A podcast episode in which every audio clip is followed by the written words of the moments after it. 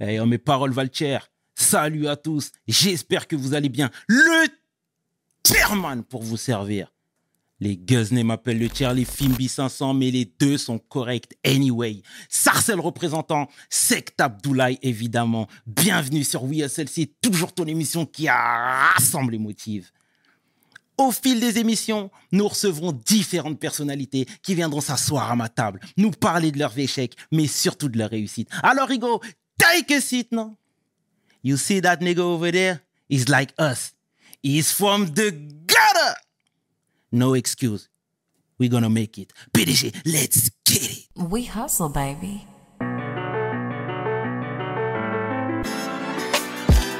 Le chairman. We hustle, baby.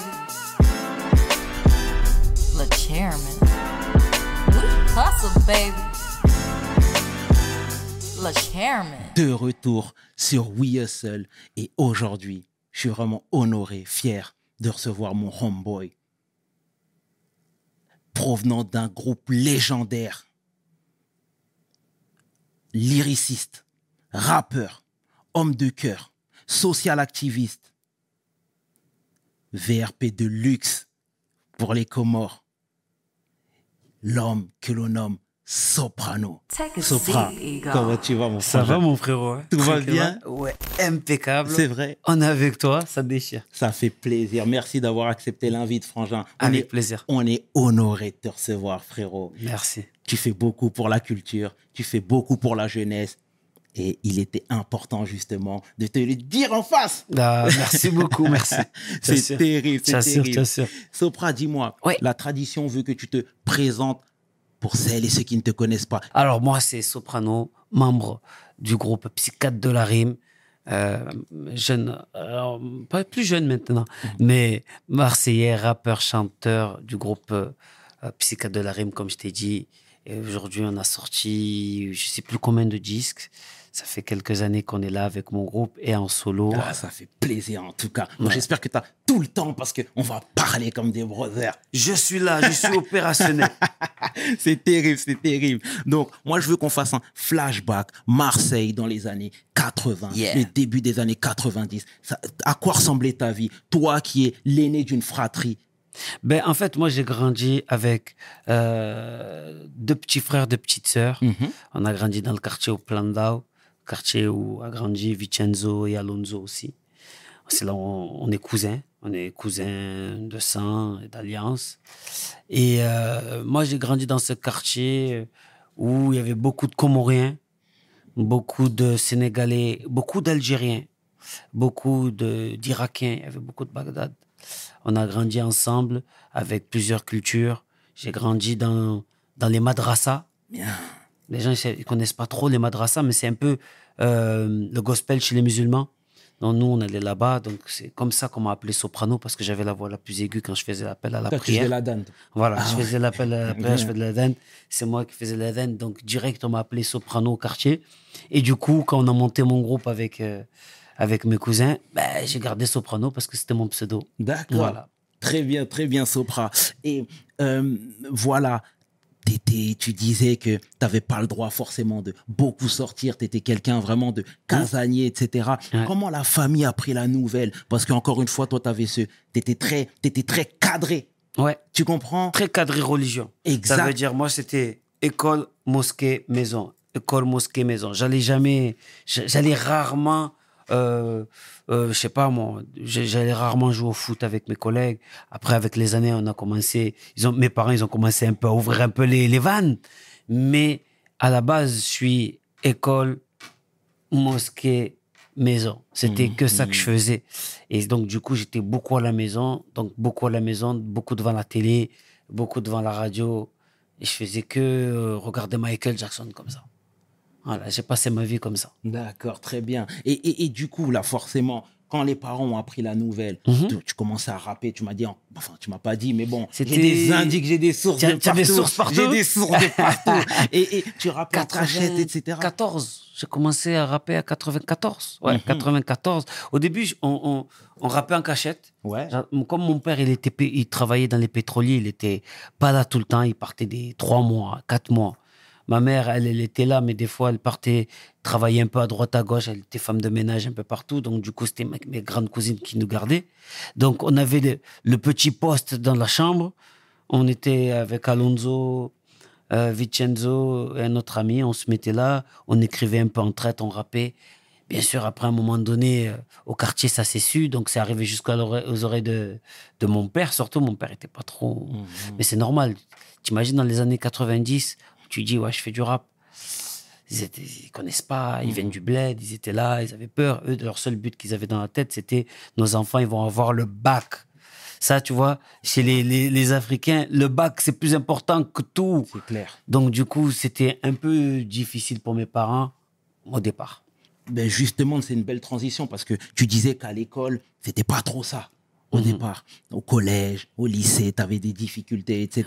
Comment, comment justement, en plus de ces lacunes-là, Ouais. le fait de faire de la musique qui peut faire office de, de, de, de, de, de, de- de péché même hein, pour certains, Mhm. ils n'ont pas voulu te mettre à la porte, par exemple? Mon père, une fois, une fois, mon père, il est venu, je me rappelle, il avait sorti un, un- il avait un papier hein, où il y avait tous les renseignements pour aller à l'armée. J'ai dit- Et après, je lui ai expliqué, j'ai dit, tranquille quand même, je, je suis un gentil garçon quand même, tu vois. Mais au début, il faut le comprendre, il avait peur, il comprenait pas. Ma mère, une fois, j'étais revenu d'un concert. Euh, j'étais venu vers 3, 4 heures du matin, elle était inquiète, elle a ouvert la porte, elle m'a regardé les bras. Elle regardait si je me piquais. Parce que eux, ils connaissaient pas le rap. Faut bien revenir à, à cette époque-là. C'est pas comme aujourd'hui. Les parents d'aujourd'hui, ben, ils ont grandi avec Ayam ou Psycha de la Rime, tu vois. Donc, c'est pas pareil. Nous, ils avaient des difficultés à comprendre que il y avait plusieurs styles de rap, il y avait, et, et, qu'il y avait, il y avait rien de dangereux. Tu vois, donc du coup, mes parents, ils avaient un peu peur, mais ça va. Ça va avec le temps, avec des conversations, avec un peu de, de disputes, c'était un peu compliqué. À l'école, par contre, c'était différent. Parce qu'à l'école, moi, quand j'ai commencé le rap, je partais euh, au lycée. Euh, J'étais encore au collège, mais au lycée. Et moi, j'étais en quatrième techno. Je sais pas si tu, tu vois, c'était quoi, technologie, troisième technologie. Et, et je sais pas pourquoi, on m'a mis en seconde générale. Alors que je voulais aller en BEP. Je crois que c'est les quotas. Ils se sont dit, bon, quand même, il y a, il y a trop de cassos dans leur école, Mm. dans leur collège. On va les faire. faut- il faut que dans ce collège-là, il y a, il y a des gens qui soient au, au lycée. On arrive au lycée, je comprenais rien du tout et je commençais à être dans le rap. C'est là où j'ai rencontré Sia Style, qui, qui était le, le- Ah le DJ de Psychiatre. Et surtout, c'est là où j'ai compris que j'aimais les mots, les rimes et tout ça. Et j'étais en philo, je me rappelle, à- à- à- au lycée. Et mon prof, il disait, wow, super texte, les métaphores et tout. J'ai dit, ouais, d'accord, mais vous me mettez 2 sur 20. Pourquoi vous me dites c'est super vous me mettez des 2, des 4 Mais dit, ouais, mais c'est hors sujet. Les métaphores, les punchlines, comme vous dites les jeunes, c'est bien, mais nous. Donc, du coup, c'était, chaque fois, j'essayais de trouver l'équilibre entre l'école, ma famille, la religion Mhm. et, et la musique. D'accord, très bien. Et du coup, on- euh, pour rester dans la thématique de la musique, tu disais que euh, Ilias Vinch, Ouais. c'était, ton cousin, etc. Ouais. Euh, pourquoi avoir jeté vos dévolus sur Capo Parce Mhm. que il est plus jeune que vous. Ouais. Et tu sais, Très jeune. dans les cités, justement, frérot, même s'il a 3, ans, c'est beaucoup. Mais oui, Tu vois ce que je veux dire mais bien sûr. Un petit, si tu restes pas avec nous, tu parles pas Eh avec nous. Tu vois ce que je veux non, dire? eh non. Pourquoi vous, l'a- vous avez décidé de le choisir lui? Alors, pourquoi on a pris Capo? Déjà, de un, comme je disais, c'est mon cousin. Mhm. Il avait monté un groupe, parce que nous, on avait monté un groupe, il nous avait vu monter un groupe. Donc, lui, il a monté un groupe, mais son groupe, il n'était pas sérieux. Et je regarde Vince, je dis, Kassim, il a le style, hein, quand même. il avait toujours les dernières paires de baskets. Il avait toujours le polo qu'il fallait. Je me rappelle une fois, il avait une salopette, il l'a porté comme Chris Cross. Ça veut dire attaché ici, pas attaché là. Et il marchait au quartier avec la casquette comme ça, bam, Ouais. bam, bam. Et je disais, bon, il va ramener un peu de, de, de, de swag dans, notre, Ouais, dans notre groupe. Et, et- et, euh, quand je suis parti le voir, j'ai dit, viens, mets-toi. Je lui ai même pas demandé, est-ce que tu veux? J'ai dit, mets-toi avec nous. Ah, c'est le petit. C'est le petit frère. J'ai dit, allez, maintenant, tu es avec nous. Ouais. Il s'est retourné, il nous a regardé, il a fait Ok, mais je veux pas être danseur, moi. moi, je rappe direct. C'est lourd. Et maintenant, c'est devenu le capo des capos. Ah, c'est lourd, ça tue, Euh. ça tue. On le salue au passage, le capot. ça tue. Et du coup, vous étiez dans votre grind. Nous, on a reçu Capot, euh, encore une fois, il y a pas longtemps, qui nous disait que vous faisiez énormément de scènes à tel point d'être repéré. Moi, je veux que tu me, me dises, c'était quoi le feeling quand Akash vous a appelé? Parce que visiblement, vous étiez timoré, mais Mm. Tout en sachant qu'il y avait plein de gens qui vous mettaient en garde. Akash, Chill, avait une mauvaise réputation, à savoir, Ouais. c'est un carotteur. Comment, justement, vous avez pu, euh, euh, vous, vous, vous, comment dire, vous concerter et se dire, allez, on fonce quand même avec lui? Alors déjà, c'est important quand il y a un groupe comme Ayam, à cette époque-là, ils viennent te taper à la porte. C'est quand même Ayam. Bien sûr. C'est Akhenaton. C'est un truc de fou pour nous. C'est c'est incroyable. Après, bien sûr, on entendait des rumeurs. Mais comme disait euh, Personne Amsia, on peut pas juger quelqu'un quand tu le connais pas. Exact. Parce que la, problème, la problématique, quand tu commences à être célèbre, on t'invente un milliard de trucs. Un milliard de trucs. Et même les personnes que, soi-disant, par exemple, certains membres de la FF, moi, je me rappelle, j'avais j'avais vu Laura Luciano de la Funky Family. J'avais dit, ouais, il y a, y a, y a, ils nous ont proposé. Et lui, comme c'est un très, très bon gars, avec un cœur comme ça, il est venu, il m'a dit, écoute, tout ce qu'il a dit qu'il allait faire, il a fait. Vas-y, allez-y, je vous jure, c'est un bon gars, c'est des bons gars, vous allez voir. J'ai dit, si lui, qui est en plein milieu, qui connaît, euh, j'ai dit, et que si Asta, il nous dit, on n'a pas à avoir de doute. Et c'est vrai que nous, on n'a pas hésité 50 fois.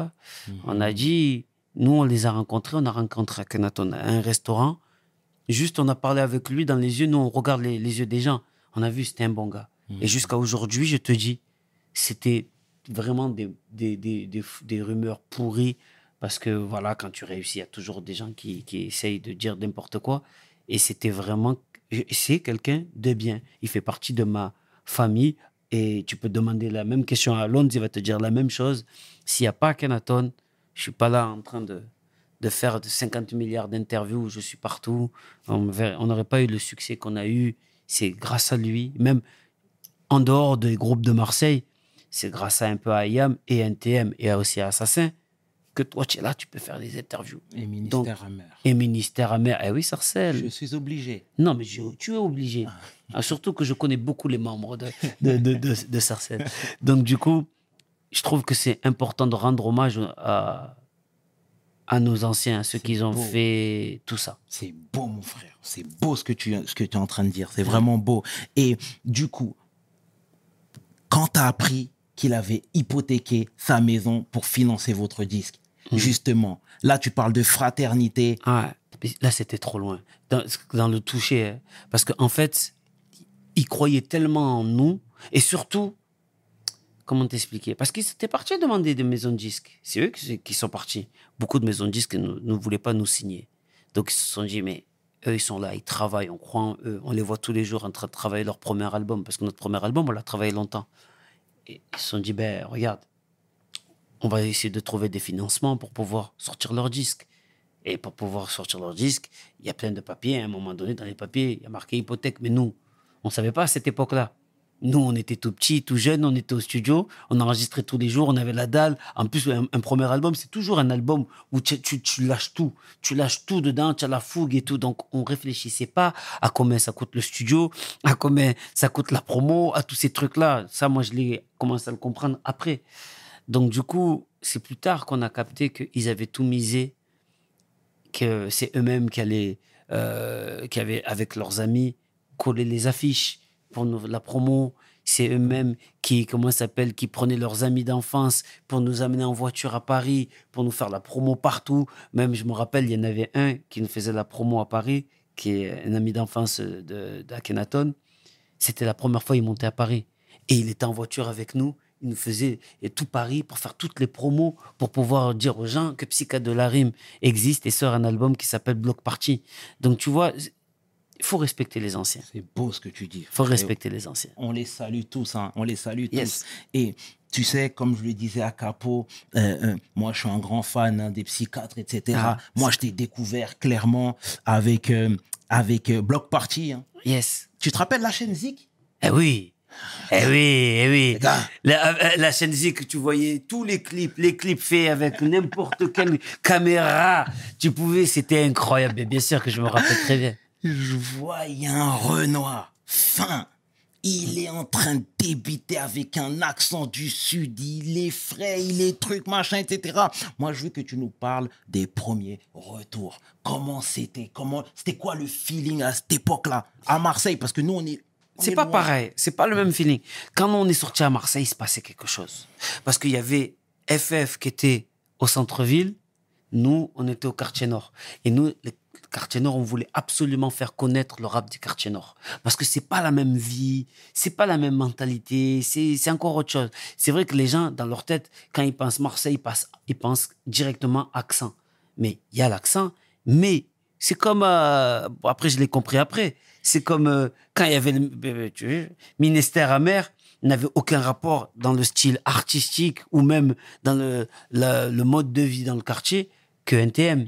Tu vois ce que je veux te dire? sûr, Eh ben. C'était pareil pour nous. Donc, on voulait absolument montrer euh, que les quartiers nord existaient.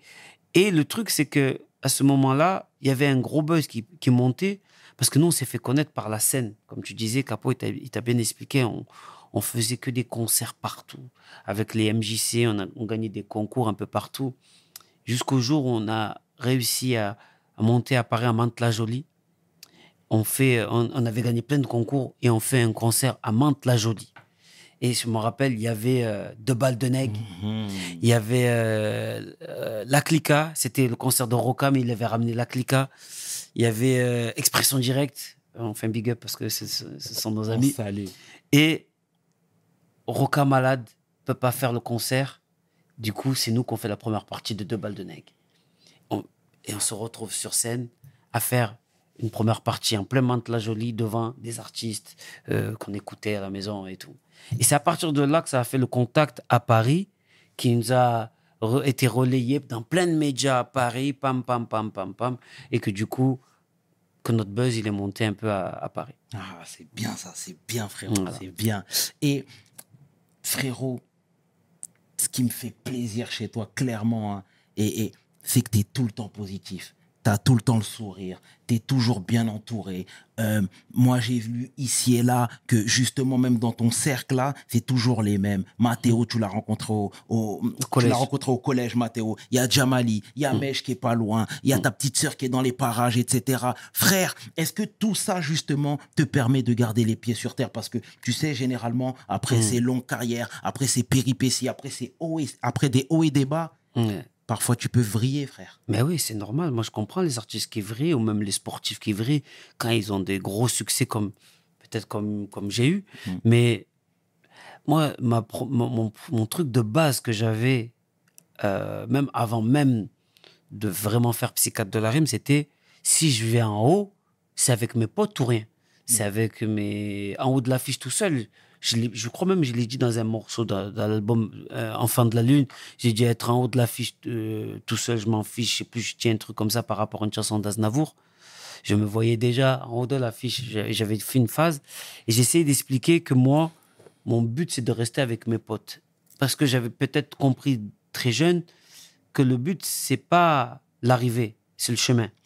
C'est tout ce que tu vas créer comme lien, ce que tu vas faire comme souvenir pendant le chemin qui va t'amener à un endroit. Et après, à chaque fois qu'on arrivait à un objectif, eh ben, je créais un autre objectif, pas pour, pour l'objectif, pour un nouveau chemin avec les mêmes personnes. Parce que c'est ces gens-là qui vont être euh, là à mon enterrement, c'est ces gens-là qui connaissent mes enfants, qui vont être les parents de mes enfants. Il n'y a que ça qui est vrai. Il n'y a que ça qui est réel. C'est très bien, c'est très bien, franchement, c'est très bien cet, él- cet élan de, de solidarité et d'amour même pour les tiens. Euh, Frangin, voilà, toi, tu as développé d'autres business. Street Skills, euh, les gens, même les artistes marseillais venaient te voir afin que tu puisses mettre sur ton site euh, leurs projets, les distribuer un peu partout, etc. Mais est-ce que c'est pas un peu trop étouffant? Parce que clairement, toi, tu es, foncièrement gentil. Et malheureusement, et encore plus dans ce milieu-là, quand tu es dans cette machine-là, tu peux te faire broyer. Est-ce que toi, c'est des choses qui, parfois, t'ont porté préjudice? Ben, tu sais, euh, souvent les gens me disent Ouais, Sopra est des gentils gentils. C'est une qualité pour les gens. Moi, pour moi, c'est vrai, c'est une qualité, mais ça m'a souvent été un, défaut parce que des fois, je sais pas dire non. Des fois, je, des fois, je me mets en galère pour. euh, alors que. parce que je, je, veux que. la- après, ma mère, elle est comme ça. C'est des caractères. euh, ma mère, elle est comme ça. mes frères et sœurs, ils sont comme ça aussi. Mais euh, oui, des fois, ça m'a porté préjudice parce que il y a des choses que j'ai faites pour faire plaisir aux gens, euh, pas pour, Mhm. alors que peut-être les gens ils comprenaient pas pourquoi il l'a fait, mais parce que je savais que si je le faisais pas, la personne ou les personnes allaient être en galère. Mais mais je regrette pas.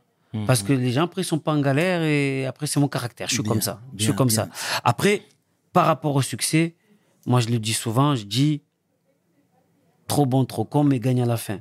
Je trouve que c'est quand même une qualité de pouvoir. euh, après, moi, c'est ma religion qui m'a appris ça. Euh, le but d'une religion, les gens, ils sont là toujours à, oublier un, le plus important, la gentillesse. C'est c'est le bien. Le bien, ça, ça commence par la gentillesse. Donc, du coup, le comportement et tout ce qui s'ensuit. C'est bien, c'est bien vrai. Mais vis-à-vis de l'establishment, hein, je te parle des, des, des, des, des majors, je te parle de cette grosse industrie, etc. Tu penses qu'ils procèdent comme ça? Ah, moi, je suis bien, je suis bien entouré, tu vois. D'accord. Après, je crois en la, euh, je crois en, en la baraka. À chaque fois que Hmm. j'arrive dans un bourbier, je sais pas pourquoi. À chaque fois, je sais pas pourquoi, le chemin, il bouge et j'avance. Mais je crois que c'est parce que c'est la foi.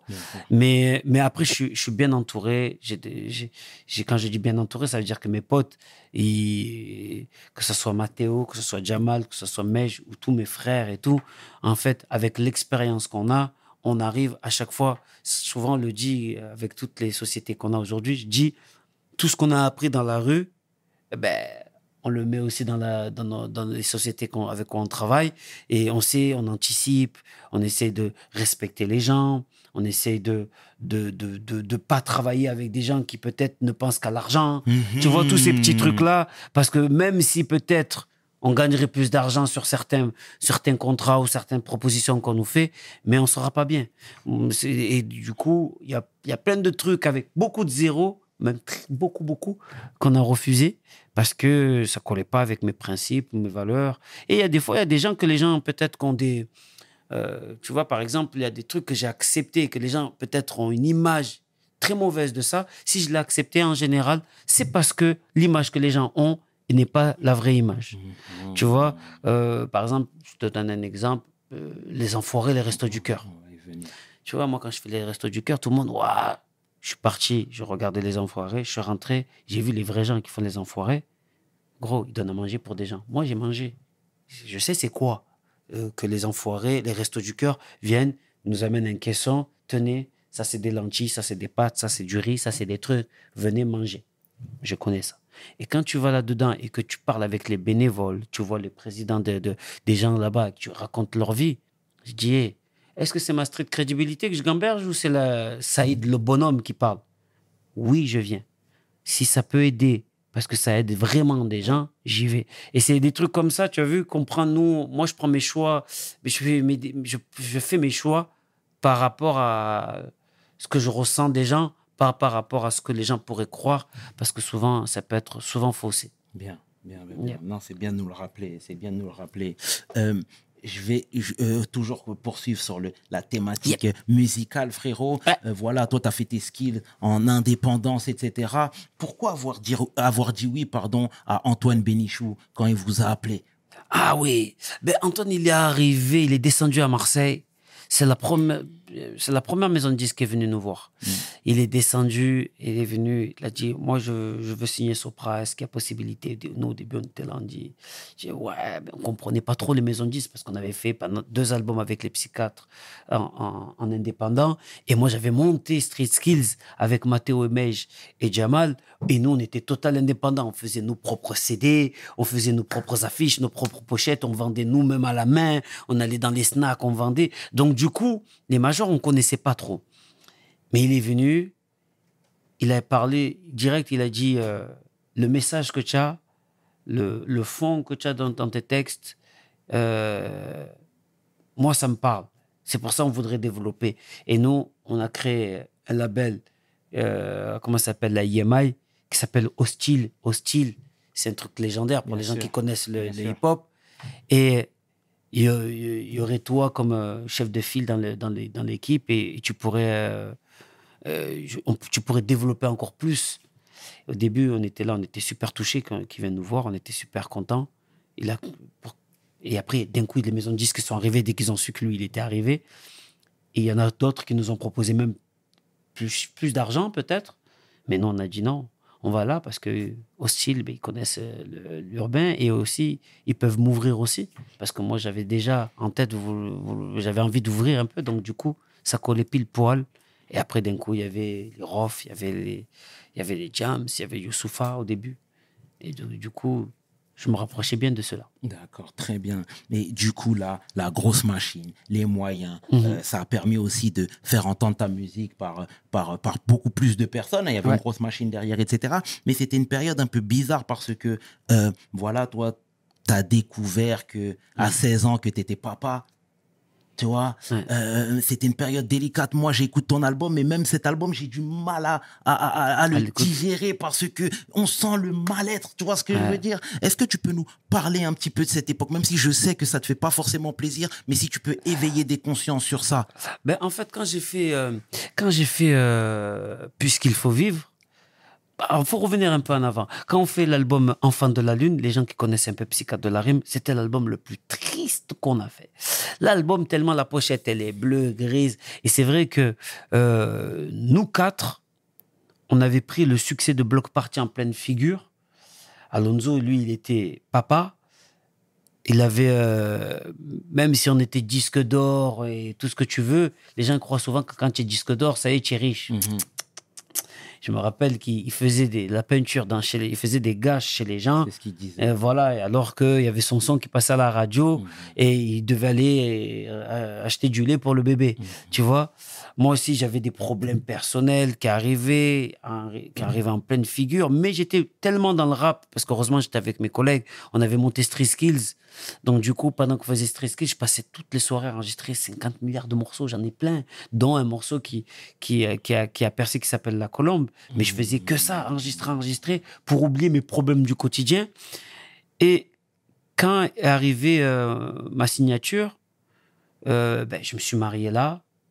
Je me suis dit, j'ai failli faire une connerie des années juste un peu avant. Mhm, mhm. Et je me suis dit, on va se soigner. Cet album-là, c'est l'album où je vais me soigner. On va arrêter les trucs mélancoliques, on va arrêter parce que ça fait souffrir toute ma famille, ça fait souffrir mes, mes collègues. Et, euh, parce que c'est cool d'écrire des chansons comme, euh, euh, comme Une bouteille à la mer où je dis, ouais, je suis comme ça. Les, les gens qui aiment le rap, ils disent, ouais, la punchline, la profondeur, nanana. Mais dans la vraie vie, c'est pas ça. La vraie vie, c'est les gens qui t'aiment pour de vrai, ils souffrent parce qu'ils se disent que tu n'es pas bien, que tu n'es pas si. Eux, ils sont inquiets, ils te cherchent, ils savent pas où tu es, ils savent pas si tu es malheureux, tu es malade, nanani. Et du coup, à travers cet album Bloc Party, j'ai tout lâché. Euh, Non. Excuse-moi, puisqu'il faut vivre. J'ai tout lâché dedans. Mm. Et c'était ma thérapie. Et justement, le concept, c'était Tony Soprano, il va voir sa psy, pour les gens qui connaissent la série Les Sopranos. Mhm. Ça m'a soigné de tous ces problèmes que j'avais de mon adolescence et tout. Voilà. Et du coup, après, on est, on est arrivé aussi rayonnant que ton t-shirt. Impeccable. Et l'album, succès commercial, Ouais. bastonné à la radio, Ouais, ouais. bastonné en télé. Sopra la star. ouais. On a galéré un peu pour rentrer à la télé et certaines radios. Non, mais non, pas pour, puisqu'il faut vivre. Hein. Eh, Écoute, à, Et- à, à La Bien, il, ra- il y avait que Skyrock qui passait à La Bien. Il y avait que Skyrock qui, qui, qui balançait nos morceaux. Et c'est- mais par contre, à la télé, on avait les clips partout et on marchait partout, on faisait des concerts, c'était complet partout.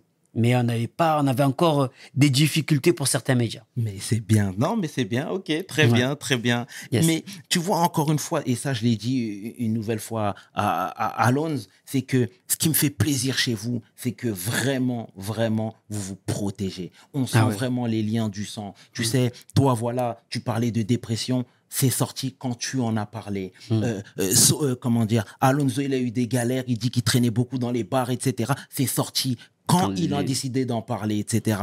Euh, D'où vous est venue cette protection Tu sais, on a beaucoup d'exemples où des, des groupes split. Tu vois, chacun fait, va de son côté, ça ne se parle plus. Alors, pas chez vous. C'est une très bonne question. On ne nous a jamais posé cette question. Moi, c'est mes frères. À la vie, à la mort. Ça veut dire, euh, Alonso, il, malheureusement, il va à gauche. Et même si je suis pas d'accord que je veux aller à droite, j'irai à gauche. C'est comme ça. C'est nous, c'est notre mentalité, c'est notre façon de faire. On est ensemble, on a grandi ensemble, on a tout traversé ensemble, que ce soit avec euh, les psychiatres ou même avec tout ce qui est Street qui est devenu Only Pro pour les gens qui connaissent Only Pro. Mais moi, c'est ma famille, c'est on est ensemble. Quand il y avait, quand il y a des gens qui s'embrouillent avec Vince, ben, je- malheureusement, j'essaie d'arranger au début, mais si je vois que ça s'arrange pas, ben, je suis avec Vince. si à Londres, il y a des gens, ils disent, ben, j'essaie d'arranger au début, si je vois que ça s'arrange pas, je suis avec Alonso. C'est comme ça. Nous, on a, on a grandi comme ça, c'est notre mentalité, euh, c'est notre mentalité de quartier, c'est notre mentalité de, de, de, de, de, de sang, notre mentalité de. Et le groupe aussi, il y a un truc, c'est que nous, nos parents, ils se connaissent. C'est déjà différent. On n'est pas un groupe qui a été formé comme ça. Moi, mon père, il habitait, quand il habitait à Madagascar, chez les parents de, de, d'Alonso. Tu vois, les parents de Vincenzo, c'est mon père qui a présenté la mère, ma- la mère de Vincenzo à, à son père. Ma- la mère de Vincenzo, c'est ma mère qui l'a accueilli quand elle a vu qu'elle arrivait en France, et c'est la sœur, c'est sa grand-mère, la sœur de sa grand-mère. Gros, c'est pas pareil. C'est pas pareil. Alonso Vince, ça veut dire le jour de, de, de ma mort, ils seront, ils seront là à côté quand on va me laver. Tu vois, c'est comme ça.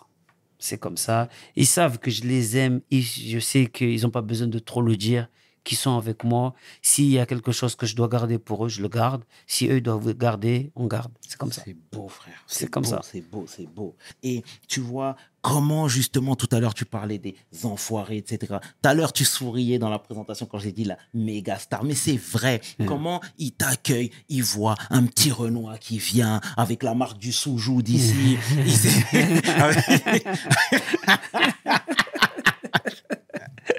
suis obligé, frère. Mais Je oui, mais oui. il est là, il est là, il, est, il, il- il représente les quartiers nord, il représente une minorité. Tu vois ce que je veux dire? Comment on t'accueille, justement? Raconte-nous, parce que nous, finalement, les stores sont baissés. Mm. Tu vois ce que je veux dire? Et toi qui es à l'intérieur de ce move-là, dois parler. Ben, doit parler. ben, en fait, tu sais, euh, contrairement. à- après, moi, c'est une personne qui, qui est venue me chercher. Il s'appelle Jean-Jacques Goldman. Jean-Jacques Goldman, c'est un mec à part. Il n'est pas comme les autres. Je te le dis, il n'est pas comme les autres. C'est, c'est, tu vois, il- tu peux le voir à Marseille, au marché, en train d'acheter des, des, des- des- du poivron et des salades, frère. Et, ou sinon, avec un vélo, avec la selle où il y a des scotch, il, il a toutes les valeurs que nous, on a, avec lesquelles on a grandi. C'est pas, il n'est pas dans le star system, il n'est pas dans tout ça. Et quand lui arrive avec ses amis qui travaillent sur les restos, qui viennent me voir et qui me parlent et qui me disent euh, Sopra, euh, voilà, on aimerait bien que tu viennes nous aider euh, aux enfoirés pour que les gens, les jeunes puissent venir aider aussi à améliorer la vie de ceux qui n'ont pas les moyens. Ils sont pas venus, viens faire ta promo, là tu es aux enfoirés, ça veut dire qu'aujourd'hui tu es une méga star. Ils ont commen- Lui, il a commencé avec ces phrases-là. Je fais, hé, je commence à parler un peu avec lui et ses, amis. Je vois surtout lui, c'est un vrai gars. T'as vu quand on dit, il y, a des gens qu'on dit qui sont, c'est des vrais gars. Lui, c'est des vrais gars. Après, je peux pas, je, je- moi, j'aime pas généraliser les choses. Je suis parti là-bas, je suis parti regarder, j'ai vu les bénévoles me raconter leur vie. Tu sais, nous, on habite à tel endroit. Euh, voilà, moi, ma vie, j'étais SDF. Je suis parti, j'ai aidé là-bas, j'ai fait ci, ça, ça, ça. C'est tout ce qu'on disait dans le rap. Quand on disait dans le rap, il y a des gens qui sont en galère. On parlait pour ces gens-là. On disait, ouais, euh, euh, il y a des gens dans les quartiers qui habitent dans des, des endroits insalubres. C'était ce qu'on disait dans, qu'on dit dans le rap. Ben, je les ai rencontrés, ils n'étaient pas que noirs, ils n'étaient pas que arabes. Ils étaient tout. Ça veut dire il y avait des Chinois, des tout. Et du coup, ça m'a beaucoup parlé. Et quand je suis arrivé là-bas, j'étais en mode, je viens les aider. Donc, à part mettre euh, une, une jupe pour, euh, pour faire euh, ça, je ne l'aurais dit jamais de la vie. Et ça, c'est pas pour moi euh, les déguisements comme ça. Oui. Mais le reste, je suis là. C'est Saïd qui, qui vient. C'est pas Soprano. C'est Saïd. Vous utiliserez Soprano, mais c'est Saïd qui vient. Et ils m'ont accueilli comme ça. Et du coup, je fais mon job. Les autres, font leur job. Moi, moi je fais mon job. Quand j'ai fini mon job là-bas, hop, je monte dans ma chambre, j'écris des morceaux. Et le lendemain matin, on reprend le bus et on va faire le job. On essaie de donner le sourire, donner la force à ceux qui, qui comme beaucoup de jeunes de quartier, euh, ont bénéficié des restos du cœur. Ah. Voilà. Mais par rapport à ce que tu dis, là où moi je suis fier, c'est plus The Voice. Mhm. Parce que The Voice, quand tu es sur le plateau de The Voice, noir, euh, issu de, des quartiers urbains, avec le soujoud, The Voice, c'est c'est pas comme. euh, c'est pas humanitaire comme euh, les Restos du Cœur. Ça, c'est. C'est. C'est la lumière, quoi. Tu vois, même dans le monde entier, ils me connaissent parce que j'ai fait The Voice, pas parce que je suis soprano qui cartonne en France, tu vois. Ça, c'était ma plus grosse fierté. Quand je voyais des mecs qui venaient me choisir à moi parce qu'ils disaient Je choisis Sopran Baba de la psychiatre. Je fais Oh, tu connais Sopran Baba de la psychiatre? Tu connais pas Soprano qui a fait le clown ou qui a fait. Tu connais Sopran Baba? Et là, j'ai dit Le rap, il a pris de la force. La musique urbaine, il a pris de la force. C'est à The Voice que j'ai vu. Parce qu'au début, quand j'étais assis à Voice adulte, j'ai dit Bon, on est là, mais est-ce que. hmm. Et en fait, non. J'ai été légitime parce que le rap est légitime dans la société française aujourd'hui. Le, le rap aujourd'hui est la musique numéro un. Donc quand j'étais là et que je que j'étais là avec mon soudure, parce que tu m'as fait rire quand tu as dit ça, j'étais là, je dis voilà, on y est. J'ai pas dit j'y suis, j'ai dit on y est. Maintenant on va se battre pour montrer comportement. On va pas pleurer disant Ah, non. On va, on va montrer, on va faire le boulot. Comme des mecs comme Omar Sy font le boulot. Bien il n'est pas tous les jours à dire je suis musulman, je suis noir. Non, non, non. Il fait le boulot jusqu'à être chez les X-Men. faut respecter. Bien sûr. Voilà. Bien sûr, frère. Et, et, et puis justement, aujourd'hui, tu sais, c'est tellement dur de, de passer du tout au tout, à savoir, tu étais un rappeur qui Mm. venait du gutter, ça veut dire du, fond de la casse, tu vois ce que je veux dire? Tu étais un rappeur qui venait du ghetto, etc. Aujourd'hui, tu fais des sons euh, beaucoup plus populaires, beaucoup Ouais. plus ouverts, etc. Tu sais, il n'y a, il y a pas beaucoup d'artistes qui peuvent se dire d'avoir réussi à faire ça. Moi, Mm. clairement, l'exemple qui me vient en tête en te disant ça, je pense à Snoop. Oui. Tu sais, Snoop, tu peux le voir, il est là avec Katy Perry. Ouais. De l'autre côté, tu peux le retrouver Ah, mes beaux-parents, mes beaux-parents, connaissent euh, Snoop. Tu vois ce que je veux oui, dire oui, oui, Et, aujourd'hui, justement, C'est un luxe. Ça te fait pas kiffer de jongler sur les deux, tous les tableaux, finalement, en étant toi-même, tout Mais en sachant qu'il y en a plein qui se sont brûlés les ailes en faisant ça. Bah après, le, le- le- bien sûr, moi, je suis, je suis super fier de pouvoir faire ça. Parce que déjà, de un, souvent, dans la tête des gens, quand tu viens du quartier, euh, les gens, ils, ils nous mettent dans des cases, ils croient qu'on n'aime pas Balavoine, on n'aime pas, euh, on n'aime pas écouter les morceaux de funk, on n'aime pas les morceaux. Oh, on a écouté tout. On écoute la musique afro-américaine comme, euh, comme la musique afro-africaine comme euh, la variété française, on n'est pas fou. Et le fait aussi de pouvoir montrer aussi que un jeune des quartiers, ben, il sait un peu chanter aussi. Il sait un peu faire. euh, Moi, tu sais, quand lui que j'admire, c'est Stromae. Stromae, il a montré au monde qu'un qu'un métis euh, pouvait être un génie. Pourquoi nous, on ne peut pas montrer que on arrive à composer, écrire, rapper, chanter, faire de la télé? Pourquoi on ne peut pas montrer tout ça? On est condamné à pouvoir montrer que quand on sait faire du rap ou du football. Pourquoi on peut faire que du rap et du football? C'est ça le, truc que moi j'ai voulu casser. Ça veut dire que je pouvais être avec, à côté de Patrick Fiori, avec ma casquette de, de travers, j'étais Saïd. Le même Saïd qui, qui, qui peut être avec Gradure quand il va faire Venga Venga ou avec, euh, avec Zamdan pour faire euh, euh, n'existe pas. C'est Saïd. Pourquoi on peut être que dans une case? Pourquoi la société a tout fait pour que tu, dans ta tête, tu te dis un jeune des quartiers ne peut pas sortir de là? Non. moi, j'ai toujours dit avec mes potes, on va casser. Après, pas tout le monde, il peut, comme tu as dit.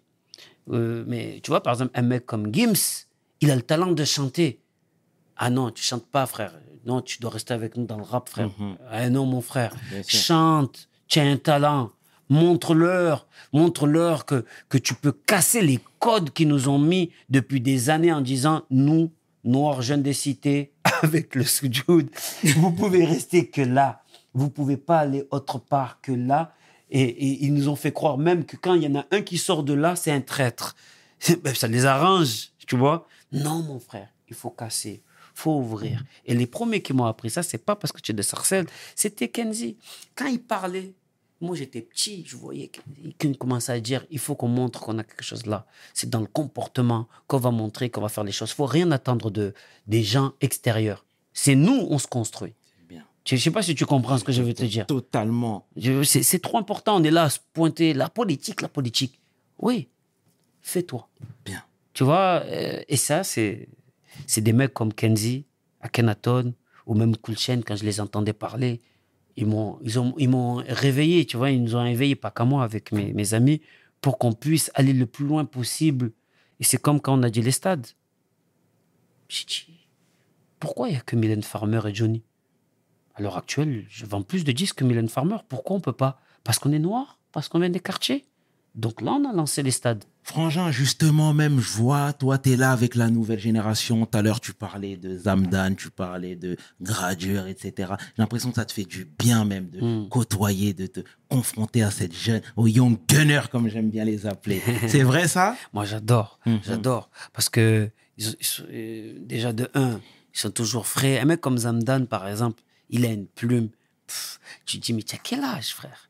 Après, il te raconte sa vie, tu comprends qu'il a vécu beaucoup de choses. Donc, euh, tu comprends le poids des mots et, de la profondeur de, de ses textes. Mais moi, j'aime bien parce que tout le monde a envie. Par exemple, en ce moment, il y, a un, il y a- un petit jeune à Marseille que moi, j'aime beaucoup, il s'appelle Hachim ces textes, tu es là, tu dis, oh, ça fait kiffer, ça fait kiffer. Donc j'aime bien faire des morceaux avec euh, les générations qu'ils essayent de ramener, plein de, plein de leur style, plein de leur angle de vue. C'est- quelque chose que j'aime beaucoup. D'accord, c'est très bien. Euh, moi, je veux, là, voilà, il y a, y, a, y a- y a maintenant deux ans, il y a Tonton Omar qui est parti, paix à son âme. Mm. Euh, Moi-même, je te parle de ça parce que mon père est parti il y a deux ans et également de la même chose. Ouais. Euh, voilà, paix à leur, euh, paix à Paix à leur leur âme. Ouais, exactement. Euh, comment justement, parce que de par ton statut familial, tu as toujours été, enfin, tu es le, t'es le, t'es l'aîné, hein, justement, Ouais. et puis tu es l'aîné qui, je, je l'imagine bien, prend soin des frères et sœurs et de la famille, même de manière générale. Mais comment toi, tu as encaissé cette douleur? Comment tu as fait justement pour rabattre les cartes Et raconte-moi tout, tout simplement. Ben, moi, j'étais dans l'avion quand j'ai appris que, que mon père il était parti. Et quand je l'ai appris, l'avion, euh, les médias le savaient déjà. Malheureusement, quand tu as vu, quand tu es connu, Hmm. il y a aussi ça qu'il faut prendre en compte. Et j'étais dans l'avion. Sur le coup, il y a eu la tristesse qui est arrivée. Après, direct, parce qu'il y avait mes sœurs qui étaient dans l'avion à côté de moi, je me suis dit, faut être fort. Parce que là, hum, on va, déjà, on va arriver. Ça va être compliqué. On est en période de Covid.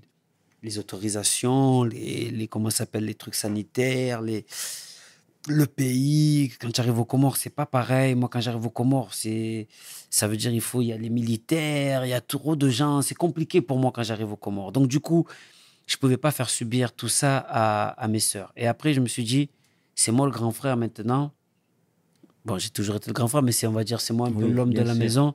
Ça veut dire c'est moi qui va porter tout ça. C'est moi qui va être, euh, qui va prendre les décisions. Donc, je me dois d'être fort pour eux.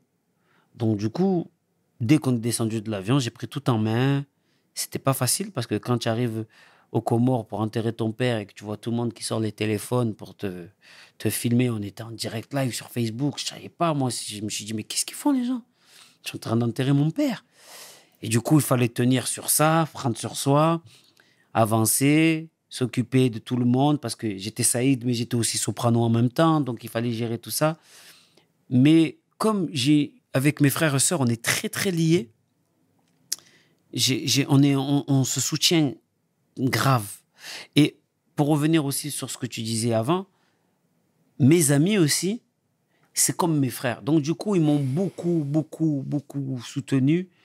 Comme moi, j'étais là pour eux quand ils ont perdu leurs proches, ben, ils étaient là pour moi aussi. Donc, du coup, j'ai réussi à porter tout ça et à réorganiser avec, euh, avec mes frères et sœurs pour que tout se passe bien, pour qu'on puisse faire un bon, un bon enterrement et qu'on puisse gérer la suite par rapport à ce que mon père avait laissé. Mhm. Voilà. Et, et- et c'est quoi les, les dernières paroles, ou du moins le, le dernier échange que tu as, eu avec ton père? Qu'est-ce qu'il te disait sur justement l'homme accompli que tu es? Ben, mon père, mon père, il était, il était content, il était fier. hein. Euh, on était euh, la dernière fois, le, dernier truc qu'il a vu, que, que- la dernière fois que je l'ai vu, ben, il était à l'hôpital. On avait fait des vidéos de nos enfants en fait. On lui a tous fait des vidéos de nos enfants. Il l'a vu, il rigolait. Il était pas, il était pas bien. Bon, tu sais comment il, sûr, comment il était. sûr, Donc, tu vois, il était pas bien. Donc, du coup, il était content parce qu'il voyait ses petits-enfants et tout. Et euh, ça, c'est la dernière image que moi j'ai. Mais par rapport à moi, par rapport à mon travail, euh, il était venu quand on avait fait le musée Grévin. Et le musée Grévin, il a halluciné en fait. Il s'est dit, oh, mon fils, il, est, il va rester dans l'histoire. Il y a des gens, ils ont fait une statue. Dans 100 ans, si le musée est encore là, ben, il est là. Et il devenait fou. Et il y avait euh, euh, Nikos. Nikos, il était venu, il a, pris le micro, il a fait un discours. Et il parlait par rapport à moi. Et mon père, il avait les frissons. Il est parti choper Nikos à côté. Il a dit jamais quelqu'un, il a parlé de mon fils comme ça. Je vous remercie jusqu'à la fin de ma vie. Je vous remercie. Jamais quelqu'un il a parlé de. Jamais j'ai été aussi fier de ce que mon fils est par rapport à ce que vous venez de dire. Donc, euh, je pense que ça, c'est les dernières fois, parce qu'après, il est parti au Comores, et après, je l'ai- je l'ai plus revu. Mais c'était vers les dernières fois. Voilà. En tout cas, il peut être fier de, de, de ce que tu es, l'homme que tu es. En tout Ah, cas. Comme nous, on est fiers de nos darons. Et maintenant, avec l'âge, on se dit, comment ils ont fait à porter tout ça Et toujours debout comme ça. Nous, on se plaint dès qu'on casse un ongle. Eux, ils ont porté tout ça dans un pays où ils ne parlaient pas la langue. Vrai. Ils ont traversé tout ça, donc il C'est vrai. faut les honorer. C'est bien. Et c'est ce qu'on essaye de faire. hein. C'est ce Oui, qu'on essaye oui, de oui. faire. Et voilà, moi, je voudrais que tu nous mettes en alerte aussi sur euh, les quartiers nord, sur les quartiers, les, les, les, les, les, laissés pour compte, hein, vraiment. Tu sais, je parlais encore une fois avec Alonso. Bon, je vais arrêter le name dropping, mais il me disait qu'il y avait des endroits euh, que tu voyais à Marseille, tu flippais Ben tellement oui. c'était pauvre. Mais oui. Tu vois ce que je veux dire? Euh, Moi, je veux que tu nous mettes en alerte parce qu'encore une fois, pour nous, c'est c'est un petit peu abstrait. Ouais, ouais. Ben, Marseille, tu as vu, il y a, y a les beaux côtés de Marseille. Il y a- il y a les beaux côtés, bien sûr. Tu vas à la corniche, c'est magnifique. Après, contrairement à- aux médias qui aiment bien dire que c'est violent, bam, bam, bam, oui, c'est violent comme dans tous les quartiers de France. Il y a des quartiers beaucoup plus violents. C'est juste que Marseille, tout ce que, quand, il se passe quelque chose à Marseille, c'est amplifié par un milliard. Mais par contre, ce qu'on ne peut pas nier, c'est la pauvreté dans certains quartiers. Il y a des quartiers, tu rentres, euh, tu ne peux pas croire qu'on est en Europe, pays euh, occidental, où l'évolution, il y a des familles, ils, vivent dans des situations, tu es là, tu dis, c'est dur. Tu vas, tu vas à, Félix Piat, euh, Parc Bellevue, le quartier de, de, de la Guéri Mafia. Tu dis, mais non, c'est pas possible. C'est pas possible de, tu dis, c'est pas possible de vivre comme ça. L'eau chaude qui, qui, qui, est là une fois par mois ou des trucs comme ça, où tu vois que les gens jettent leurs poubelles par la- leurs fenêtres. Tu vois, il y, a des- y a des familles qui. Nous, quand on était plus jeunes, même si c'était quand même pas facile, euh, mais on avait quand même euh, des subventions qui permettaient aux grands du quartier de nous faire sortir du quartier, de nous amener dans des. faire découvrir d'autres choses, tu vois. Là, il y a des petits, ils sont, sont abandonnés. Il y a des quartiers tellement, tu vois, les, tu crois que c'est les favelas, les yeux, les petits, ils ont les yeux rouges, ils sont comme ça, ils t'attendent comme ça, ils te fouillent avant de rentrer dans un quartier. Et là, tu te dis, ah ouais, on est arrivé à ce stade-là. C'est un, c'est un peu malheureux parce qu'on on aurait aimé euh, que ça évolue. Moi, je me rappelle des premiers textes de Ayam ou d'NTM, ou même euh, euh, de ministère maire, il disait, euh, comment ça s'appelle, court plus vite que les balles. De Mhm. cette époque-là à aujourd'hui, ben, on y est encore, ou c'est même empiré.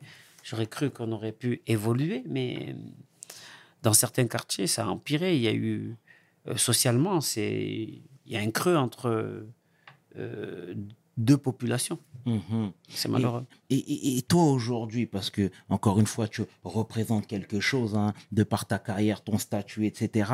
euh, Est-ce que tu as déjà été approché justement par des gens euh, euh, au pouvoir, que ce soit le président même ou des ministres, pour essayer de faire quelque chose justement pour ces gens que les gens ne veulent pas entendre, ne veulent pas voir, ne veulent pas écouter? Tous les jours. Tous les jours. Euh, mais je suis, c'est pas que je suis, je suis pas la politique, mais je suis apolitique. Ça veut dire que ce soit même en Afrique, c'est pareil, même en France, parce que c'est trop compliqué. C'est trop compliqué dès que, que tu touches à quelqu'un de la politique, tout ce qu'il a fait est sur toi. Ça veut dire tu peux pas. Moi, je connais pas les gens, je sais pas ce qu'ils font. Donc, c'est compliqué de pouvoir euh, euh, se coller ou être affiché avec quelqu'un de politique. Une fois, ça m'est arrivé et gentiment, on a essayé de faire comprendre que non, nous, on fait de la musique Ça t'est sociale. arrivé, tu peux en parler? Suis déjà arrivé parce que euh, y avait une fois, on a pris une photo et après il y avait marqué on soutient, soprano soutien. Moi, je dis non, on n'est pas, moi je suis pas dans ça. moi. Donc du coup, la personne a été super gentille, elle a enlevé. Et depuis, à chaque fois, nous on fait comprendre à tout le monde. Euh, ben, y, a des- députés maintenant qui qui sont plus dans la politique ou d'autres qui sont encore là, qui ont compris, qui me demandent plus rien, qui, vont doucement. Euh, quand ils viennent me voir, ils me disent on sait, on est juste venu voir le concert, on pas de photos, nanani, nana, ils ont compris. Parce que je pense que pour moi, ma force, elle est d'expliquer ce qui se passe dans les quartiers, de peut-être donner de la force aux jeunes qui sont dans le quartier, montrer comment on peut entreprendre des choses, donner, euh, être inspiré, peut-être inspiré, mais faire de la politique, trop dangereux pour un artiste Bien sûr. trop, trop dangereux. Et tu sais, les gens voient la France, mais gros, je suis comorien, je suis africain aussi. Donc ça veut dire il y a des, c'est pareil en Afrique. Il y a trop de choses à défendre. Il faut faire attention. Il faut montrer que nous on est là pour le peuple, pour donner de la musique au peuple, pour euh, ouvrir l'esprit, mais aussi pour les divertir, pour les évader. On n'est pas venu pour faire de la politique. C'est trop compliqué la politique. Il y a des gens qui sont partis à l'école pour ça. Il y a des gens, il y a des et en plus avec les réseaux sociaux, ça va trop loin. Donc je reste dans mon cadre d'artiste. Très bien, très bien, très bien. Et je suppose qu'au Comores, c'est décuplé. C'est Ah bah oui, ah oui, aux Comores, c'est, c'est compliqué parce que moi, j'aime trop les Comores. Moi, les Comores, c'est... Et très tôt, dès que j'ai compris que quand même qu'on avait un gros impact euh, avec les psychiatres aux Comores, je me suis dit, je ne vais pas me concentrer sur un milliard de choses. Ça sert à rien de vouloir faire 50 trucs. Je vais me concentrer que sur les hôpitaux et les enfants aux Comores. Je ne vais pas essayer de faire euh, changer, euh, je ne sais pas faire. Et en plus, pour faire bien les choses, il vaut mieux se concentrer sur une chose que tu fais régulièrement et que tu améliores pour que ceux qui, bénéficient de ton aide puissent euh, pérenniser ça pendant des années et des années. Donc, du coup, moi, j'ai monté ma fondation, la Fondation Soprano. On envoie des ambulances et euh, du, des matériels médicaux et scolaires euh, ben, trois fois par an dans des Bien. gros conteneurs et, et on les distribue le jour même dans des, dans des villages qui ne savent pas qu'on va arriver. Ça veut dire on fait la surprise. Le, le truc, il arrive, on a, on a sorti du conteneur, hop, on va à tel village, on va à tel hôpital, on y va, pam, on arrive, on amène. Comme ça, il n'y a pas de, de trucs politiques ou quelque chose. Vraiment, on le fait pour eux. Euh, même presque, s'ils disent même pas que c'est nous qu'on l'a fait, il n'y a pas de problème, nous, on s'en fout. Mais euh, je trouve que c'est plus. Ça aide plus. Mhm. Ça, ça aide plus. Après, il y a des politiques qui essayent de faire leur boulot. Il y en a ils le f- qui essayent de le faire bien, d'autres qui essayent de le faire avec du vice. Mhm. Il y a d'autres qui essayent d'avoir une carrière. Bon, voilà. Non, mais c'est très bien. Et justement, parfois, c'est rare, mais faut quand même le souligner, il y a pas mal de coups de gueule. En 2009, Air Yemenia, hein, Oui, tu t'es levé justement pour... Euh. Tu été scandalisé justement par leur agissement. Euh, Est-ce que déjà tu peux nous, pour celles et ceux qui ignorent ce qui s'est tragiquement passé, euh, euh, rappeler les faits, s'il te plaît? Mais il y avait un avion en 2009 qui, qui partait de France qui s'appelle, qui, qui, qui- c'est Air Yemenia qui n'existe plus aujourd'hui. Mais ça fait des années que nos parents, nos tontons, ils disaient l'avion, il a un problème, les chaises ils bougent, le truc il bouge, se plaignaient depuis des années. Et un jour, le, pire arriva, l'avion se crache au bord des côtes des Comoriennes et sur, je ne veux pas dire de conneries, 147 euh, voyageurs, ben, il y a un- une survivante qui s'appelle Baya. C'est la seule survivante, tous morts. Et du coup, c'était incroyable de voir que après le, cra- le crash, ça continue à faire des vols avec.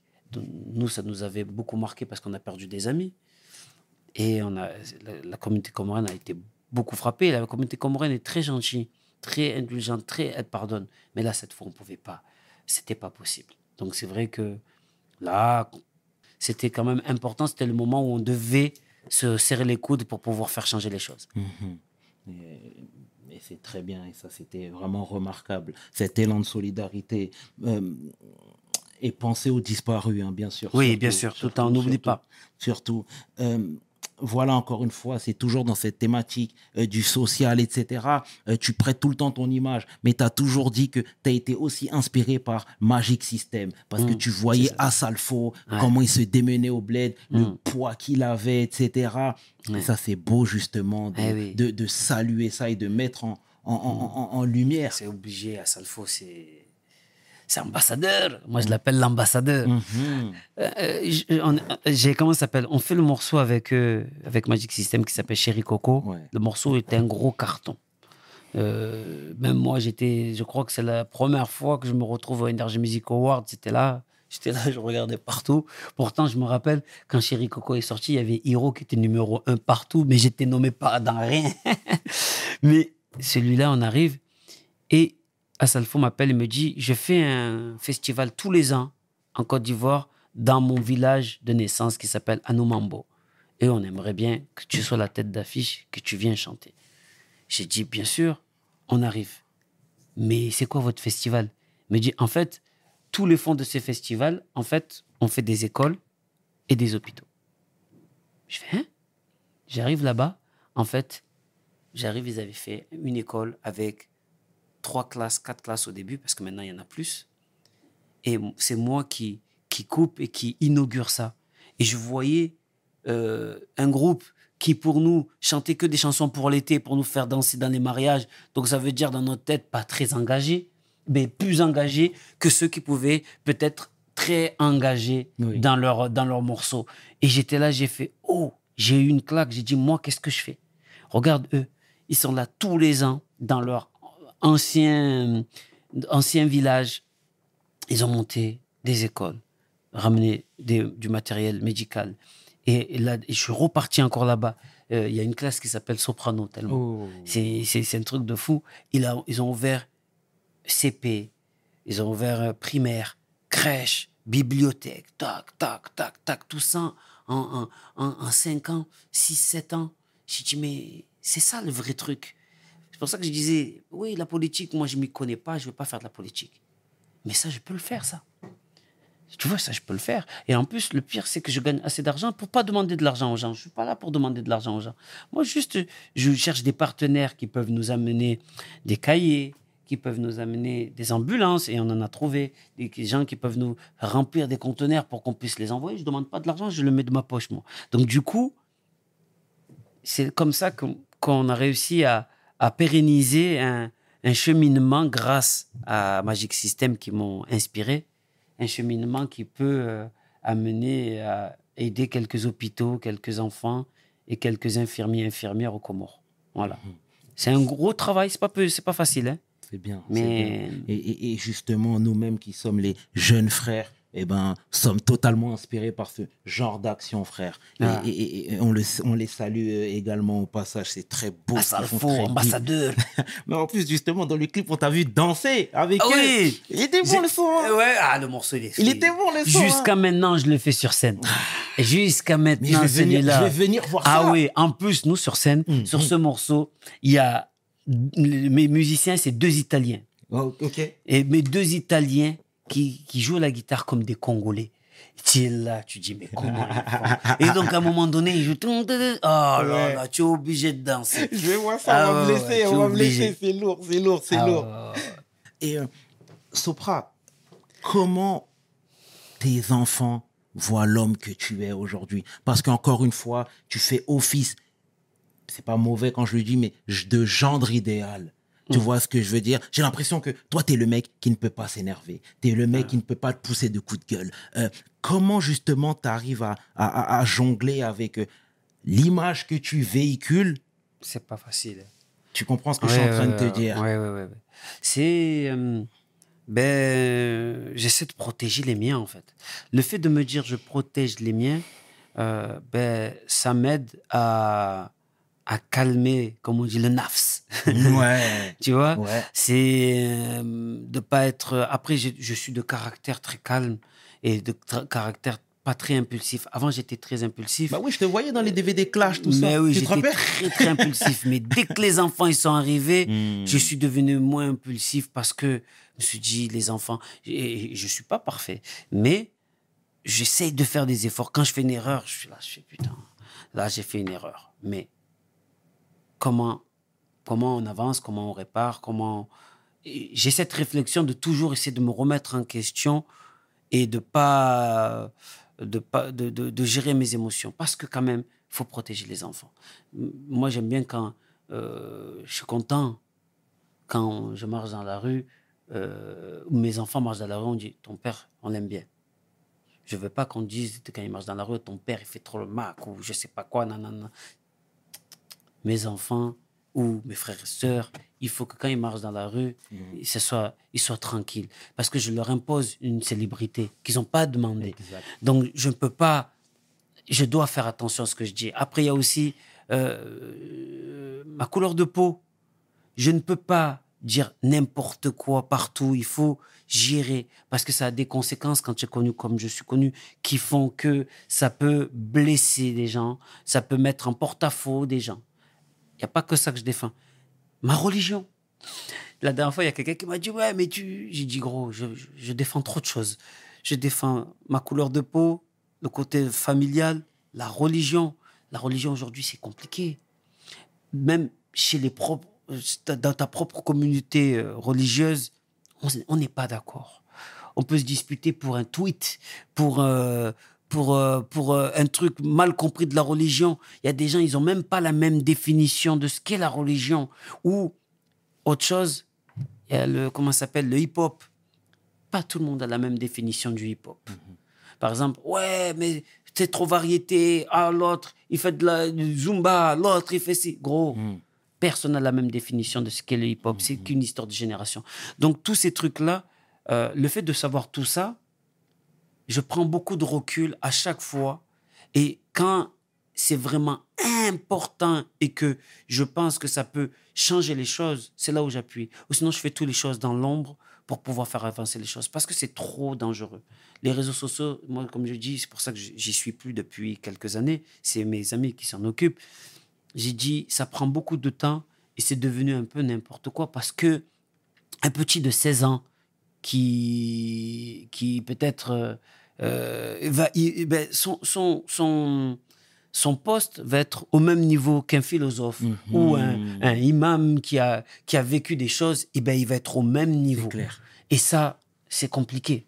C'est compliqué. Et les gens, par exemple, aussi, même sur les réseaux, peuvent être touchés euh, sur une méchanceté que tu peux lire et tu peux tout faire. Tu peux tout retravailler ta carrière ou même ton truc juste par rapport à une méchanceté dite par quelqu'un qui peut-être. Moi, je me rappelle, il y avait un mec, un collègue à moi, il disait un truc, il disait.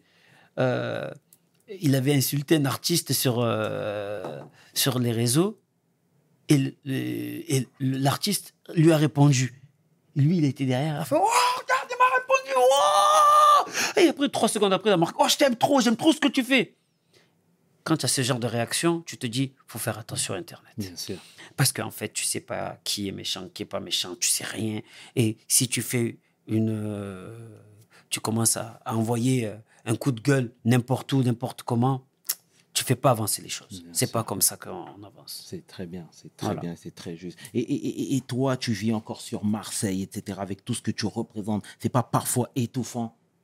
Ben à Marseille, ça va, je suis tranquille. hein. Ouais. Je suis tranquille. Les gens, ils sont gentils avec moi. C'est familial. Je suis plus comme euh, les gens. Il y a, y a pour des gens, je suis leur grand frère. D'autres, je suis leur, leur fils.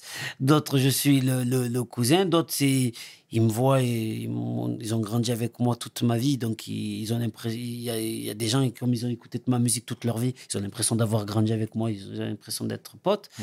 Marseille, ça va. Mm. C'est, j'amène mes enfants à l'école.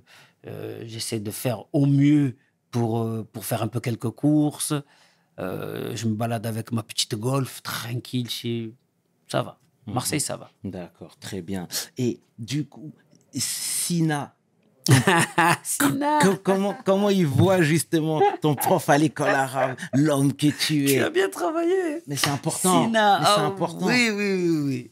Parce que vous, les Comoriens, Ouais. vous êtes très soudés.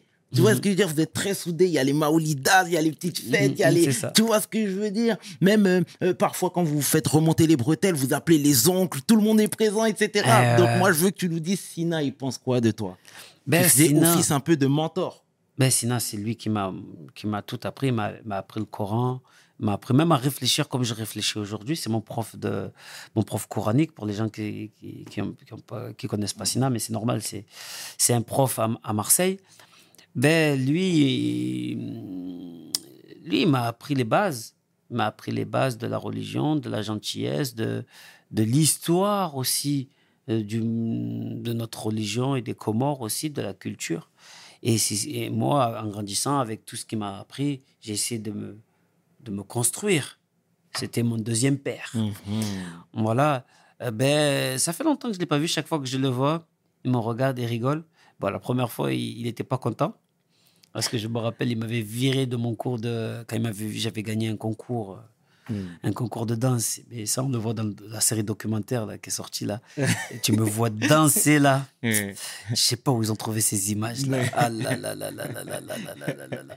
Mais en tous les, dans tous les cas, euh, voilà. En fait, c'est pour ça que je te dis, c'est important pour moi euh, la perception que les gens ont de moi. Il faut qu'elle soit positive parce que c'est pas question pour vendre plus de disques ou je sais pas quoi. C'est parce que ça va dans les oreilles des gens comme lui, ça va dans les oreilles de, de ma famille. Lui, quand il marche dans la rue, euh, même si la musique pour lui, c'est pas quelque chose de très bien parce que quand même c'est imam. Et, encore, il n'a pas de problème avec ça, mais on lui dit, on lui dit, j'écris pas des choses euh, mauvaises. Donc lui, il est là, et il voit que chaque fois, j'essaie d'amener quand même les, des textes où j'amène de la positivité, où j'essaie de faire évoluer les jeunes dans quelque chose de plus positif que, que de les envoyer dans le feu. Donc du coup, cette réputation-là, je pense que qu'il en est fier. Ah, c'est c'est bien, c'est bien de lui rendre hommage. Et avant de te laisser, Sopra, euh, je voudrais que tu nous dises à quel point ton frère, ton homeboy, Sia, était bon. Alors Sia, c'était Sia Style, DJ des psychiatres de la rime, c'était notre grand frère. C'était l'homme sage, l'homme intelligent, le visionnaire. Et il était un peu tout pour nous. C'était notre épaule quand on avait des problèmes. C'était lui qui nous faisait faire nos expériences, qui nous était un peu, qui était un peu notre mentor. C'est vrai que quand il est parti, ça, ça a chamboulé changé beaucoup de choses. Il y a beaucoup de gens qui nous demandent Ah, quand les psychiatres Ah, quand les psychiatres Moi, à chaque fois, quand on me pose cette question, moi, je réponds ben, J'espère qu'un jour on fera un truc, mais ce sera, c'est pas psychiatre, c'est psy 3, c'est pas pareil. Et après, il y a aussi un truc c'est que la nostalgie de l'époque, on la retrouvera jamais, le, le- ce truc, c'est pas possible. Même si nous- je parle pas de nous trois, parce que nous trois, on est toujours ensemble. Ça, il n'y a pas de problème. Mais il nous manquera celui qui était la colonne vertébrale. Donc, euh, euh, moi, tous les soirs, quand je suis en concert, je lui rends hommage quand je chante Roule. Cette chanson, elle est pour lui. Elle sera pour lui pour toujours. Et, euh, et nous, tous les, euh, tous les ans, on va sur sa tombe avec mes amis, euh, avec même Vince, des fois avec Alonso. On lui rend hommage et on essaye de, de... Il était pudique, donc on essaie d'être pudique aussi comme lui, il était. C'est bien. C'est Voilà. bien, c'est bien. Et qu'il repose en paix. Oui. Qu'il repose en paix, que nos disparus reposent en paix. Euh, Sopra, je fais entorse à, à, à mon habitude. Donc là, je vais te parler, une- je vais te poser une question sur le business. hein. Ouais. Euh, comment tu as sécurisé les affaires? Ben, j'ai, franchement, euh, j'ai vu un mec, il a tout compris, il s'appelle Akhenaton. Akhenaton, dès qu'il a eu beaucoup, beaucoup d'argent, qu'est-ce qu'il a fait? Il l'a mis sur les murs. Moi, en premier, j'ai mis. euh, bah, première chose que j'ai fait, j'ai amené, euh, mon, père une deuxième fois à la Mecque, après ma mère à la Mecque, après ma grand-mère, tout- toute la famille. Mais après, ben, l'important, c'est de sécuriser la famille. J'ai fait. euh, maison aux Comores, grande maison pour que toute la famille soit tranquille. Mes frères et sœurs aussi, pour qu'ils soient tranquilles. On leur a fait, j'ai fait au mieux. Et euh, j'ai investi immobilier. Après, nous, on a monté une société d'immobilier. On a monté une société où on, fait du management. On fait aussi des, beaucoup de promos pour les artistes. Il y a beaucoup d'artistes que euh, rap, euh, c'est nous qu'on fait la promo, mais les gens ne le savent pas, mais c'est nous qu'on fait la promo. On a investi sur des joueurs, on a fait des, comment ça s'appelle, on est agent de joueurs. On est...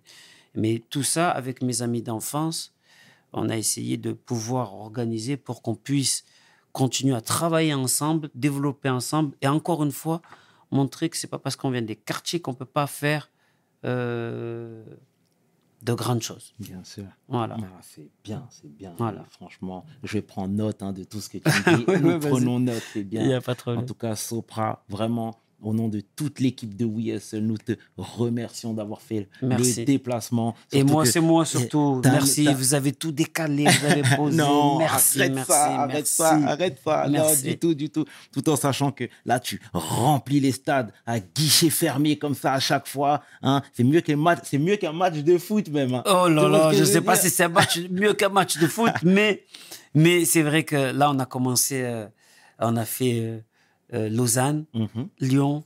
Maintenant, c'est Marseille qui arrive là. C'est bien, Cette semaine, C'est c'est 18-19 C'est Marseille. Et après, on fait le stade de Bordeaux. c'est bien, Et Sopra. stade de France l'année prochaine. En tout cas, plein de bonnes choses. hein. Merci. Franchement, plein de bonnes choses. Et encore merci, Merci d'avoir à fait toi. le déplacement. Ça fait plaisir. C'était le tiers et qui est 500. Tu peux inverser, les deux sont corrects avec mon homeboy Sopra pour WSL. Mes paroles valent tiers. Peace. We hustle, baby.